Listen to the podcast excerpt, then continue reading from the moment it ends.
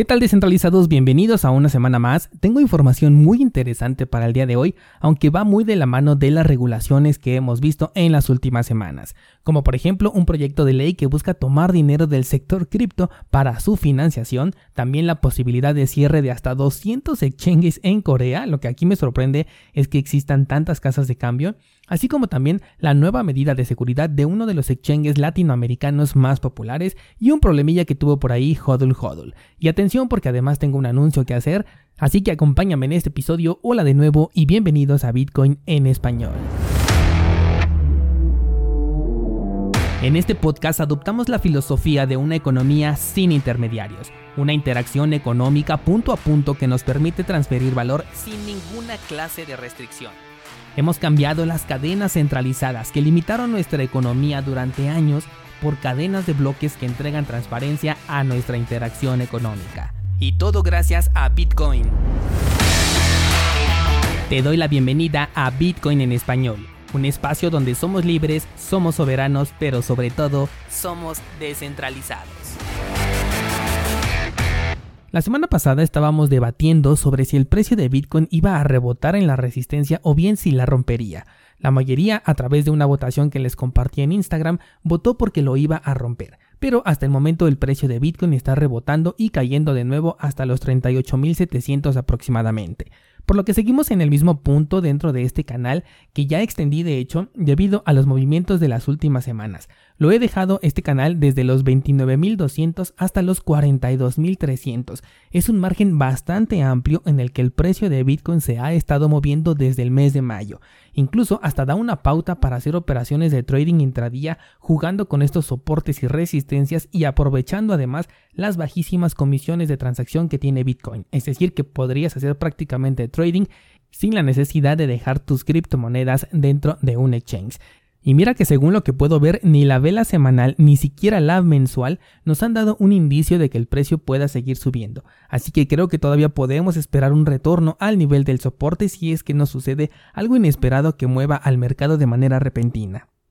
Antes de pasar a las noticias, quiero anunciar algo que me han pedido durante mucho tiempo y es un canal de Discord para toda esta comunidad de descentralizados. En verdad que varios de ustedes me han sugerido esto desde el año pasado y bueno pues vamos a experimentar con esta nueva comunidad así que te invito a que te unas al debate y que además me sugieras qué canales de discusión quieres ver dentro de Discord para que podamos segmentar nuestros debates o la información que vamos compartiendo. También voy a poner por ahí notas que considere importantes, los análisis técnicos al mismo tiempo que en Instagram los voy a compartir también aquí en Discord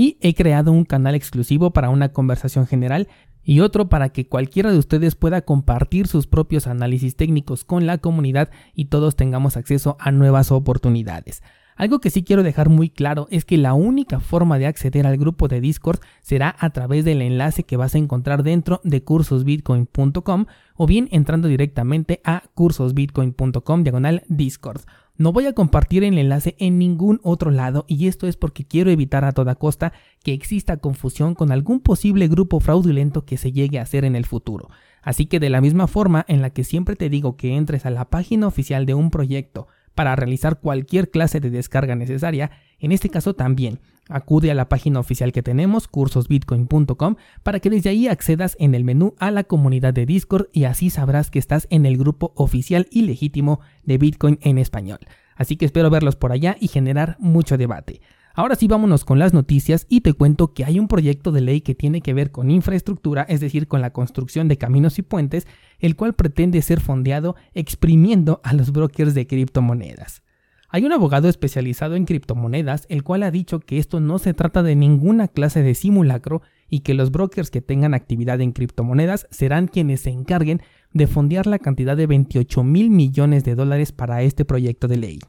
Ya el tema de las regulaciones cripto no es nuevo para aquellos que escuchan este podcast, pero en esta ocasión estamos ante un evento que prácticamente se trata de una amenaza para los servicios centralizados. De hecho, en un principio no se había especificado la palabra broker e incluía a los mineros, proveedores de liquidez, servicios DeFi, exchanges, entre otros participantes del entorno cripto pero en una última edición ya se agregó esta palabra y el campo de aplicación se redujo aunque todavía está en el tintero. Estamos hablando de que los exchanges en Estados Unidos se encuentran en una situación complicada Y recordemos que ahí es donde está Coinbase, por ejemplo, como empresa ya regulada y ante una ley promulgada tendría que acatar estas imposiciones mientras su token no ha parado de depreciarse desde su salida. Atención descentralizados porque como te he dicho, estos costos los vamos a pagar los usuarios o bueno, los van a pagar los usuarios que utilicen los servicios centralizados de estas casas de cambio. Y de hecho, si son inteligentes, que seguramente sí lo van a hacer, estos cambios a las políticas de comisiones van a ser implementados incluso antes de que la ley se convierta en una realidad. El panorama regulatorio se está complicando cada vez más, conocer los recursos nativos descentralizados o peer-to-peer como les quieras llamar, se está convirtiendo en una base para todo entusiasta cripto. Todo lo que sea centralizado en este momento se encuentra en la mira, sean monedas estables, servicios de préstamos CeFi, exchanges e incluso aquellas DeFi que cuentan con una organización, fundación o empresa por detrás pueden estar en la lista de los afectados. Así que como usuarios lo que podemos hacer es ir un paso por delante, que ya casi nos están alcanzando, y gestionar de la forma más descentralizada posible nuestros activos o por lo menos saber hacerlo. Claro que si lo que buscas es comodidad y velocidad, entonces solamente hace falta con aceptar estos cambios que pronto van a ocurrir para continuar operando de esta manera. Recuerda que dentro de este sector hay espacio para todos y cada quien decide de qué manera va a manejar su dinero.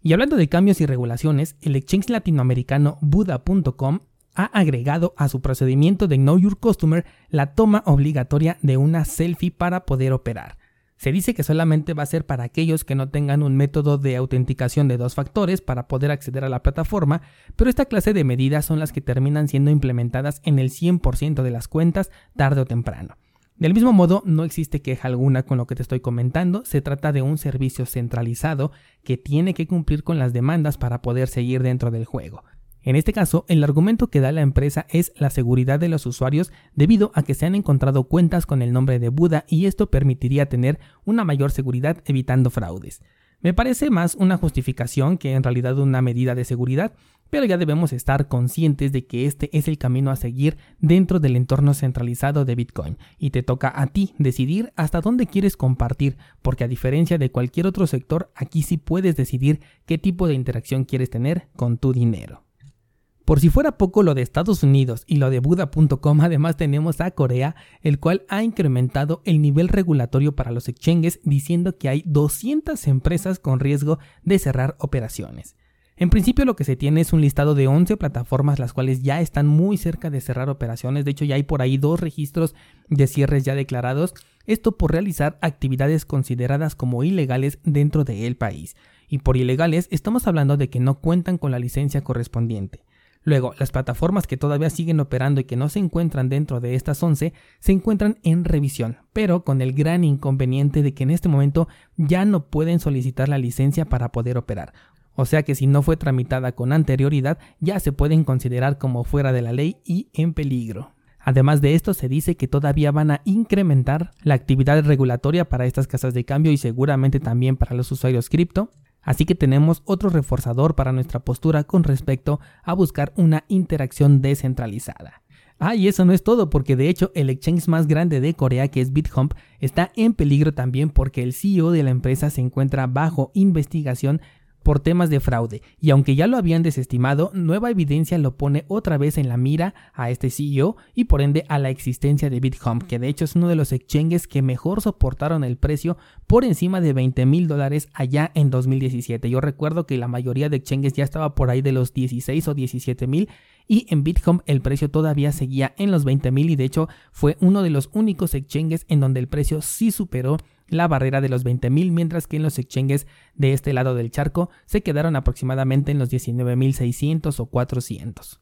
Así que descentralizado, ya no hay duda de que en el 2021 vamos a cerrar con una fuerte carga regulatoria, como dije, primero hacia lo más fácil que es aquello que está centralizado y posteriormente seguirán con los usuarios cripto, así que mucha atención. Y antes de terminar este episodio, quiero agregarte que Hodul Hodul tuvo el fin de semana una serie de problemas con sus préstamos peer-to-peer. peer to peer y después tuvo otros problemas con la forma en la que hicieron el comunicado oficial. Hodul Hodul es una de las empresas que siempre sugiero para realizar el intercambio de criptomonedas porque te permite hacerlo de manera peer-to-peer -peer e incluso te permite prestar o pedir préstamos de esta misma manera. Y aunque la plataforma dejó mucho que desear en la forma en la que explicaron lo sucedido, no hay mayor inconveniente para seguir operando hasta este momento con HODL HODL. Se está trabajando en solucionar el problema encontrado, pero quiero dejar una nota fijada de que toda transacción en donde un contrato inteligente se quede con dinero tuyo puede tener esta clase de inconvenientes. Esto es algo que ocurre mucho dentro de las DeFi. De hecho, los préstamos LEND de HODL HODL son una especie de servicios CeFi en donde la plataforma es centralizada, pero los intercambios se realizan de manera peer-to-peer a través de un protocolo. Mi punto es que en el sector cripto somos totalmente responsables de lo que hacemos con nuestras criptomonedas, dónde las metemos y qué interacción tenemos con ellas. Así que lo que sugiero es un manejo responsable y consciente de riesgo con tu dinero. Y bueno, no olvides que te invito nuevamente a que entres a cursosbitcoin.com diagonal Discord y te unas a esta nueva comunidad que vamos a estrenar con el debate de si tú ya estás preparándote para una interacción descentralizada con tus criptomonedas o bien si eres una persona que prefiere una interacción más rápida y sencilla sin importar si tus datos personales se ven involucrados. Espero tus comentarios tanto en Instagram como en Discord y por allá continuamos con este debate.